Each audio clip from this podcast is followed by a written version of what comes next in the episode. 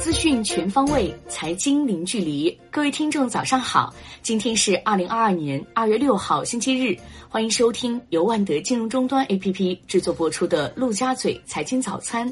首先来关注热点聚焦。国家发改委有关负责人表示，围绕经济平稳开局，政策发力要适当靠前。今年一季度面临的不确定因素较多，要把政策发力点适当向前移。做到早安排、早动手、早见效，以稳定的经济运行态势应对各种挑战，抓紧出台实施扩大内需战略的一系列政策举措，及时研究提出振作工业运行的针对性措施，适当超前开展基础设施投资，力争在一季度形成更多实务工作量。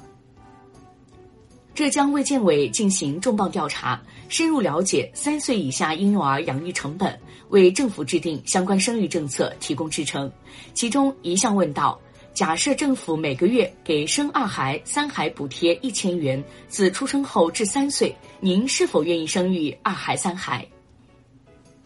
？A 股虎年行情即将拉开帷幕，已有十八家券商发布其二月投资组合及策略观点，共有近一百五十只 A 股及港股金股获得推荐。电力设备、计算机、汽车等行业金股分布较为密集，贵州茅台、美的集团、宁德时代、中国中免等行业毛推荐次数较多。对于二月市场走势。券商认为，在投资者情绪企稳、部分赛道风险逐步释放后，稳增长带动的 A 股春季行情或将逐步开启。行业配置上，传媒、计算机、大众消费、建筑建材、新能源等方向值得重点关注。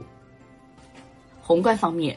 二零二一年，全国中小企业生产经营保持稳定恢复态势，规模以上工业中小企业营业收入、利润总额同比分别增长百分之十九点九、百分之二十五点六，两年平均分别增长百分之九点九、百分之十六点八，比二零一九年同期增速分别高五点八个、十五点四个百分点。国内股市方面，招商基金王景认为。二零二二年，中国居民将持续加大权益市场的配置力度，A 股市场的政策环境也会相对友好。同时，在资本市场改革开放的背景下，外资不断流入 A 股，对于稳定市场也将起到正向作用。二零二二年偏大盘风格可能会阶段性占优。农银汇理基金赵毅成。光伏、风电短期市场预期和估值已经较高，但长期来看空间较大。二零二二年有出现大幅波动的可能性。以新能源科技为主的高端制造和以医疗消费为主的大消费板块，未来将有很大的投资机会。问的数据统计显示。下周共有九十一家公司，合计八十九点一八亿股限售股陆续解禁，解禁市值为一千五百七十点八一亿元。解禁市值居前三位的分别是贝特瑞四百二十八点零五亿元、中公教育二百四十四点零九亿元和华智九行一百二十九点二五亿元。北京冬奥会顶流吉祥物冰墩墩太火。目前，北京冬奥会特许生产商共二十九家，特许零售商共五十八家，其中不乏安踏体育、元努雅图、中体产业等上市公司。金融方面，温的数据统计，截至二月三号，自二零二一年以来清盘的基金中，成立不足一年的次新基金数量多达三十四只，创下近三年新高，在全年清盘基金数量占比为百分之十四。关注楼市方面，中原地产研究中心数据显示，今年一月份，中国各地出台的房地产相关政策超过六十六次，其中多以公积金政策宽松、人才租购房补贴等支持性政策为主，这也是多月来中国房地产相关政策出台最为密集的时段。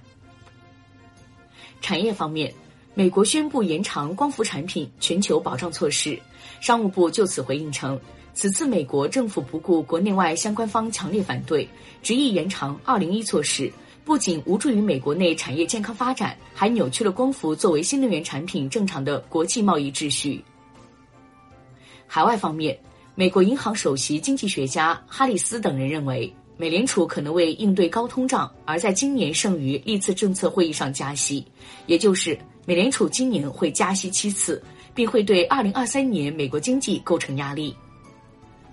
国际股市方面，微软 CEO 纳德拉对收购动视暴雪的收购首次作出回应，表达了对平台开放的态度，试图打消反垄断监管机构的疑虑。他说：“基于平台开放的模式，游戏公司即便变得更强大，也可以为很多小的内容制作商提供渠道。”高性能锂电池企业 SES 正式登陆纽约证券交易所，目前。SES 投资人包括吉利控股集团、通用汽车、本田汽车、现代起亚集团、上汽集团、富士康等汽车制造商。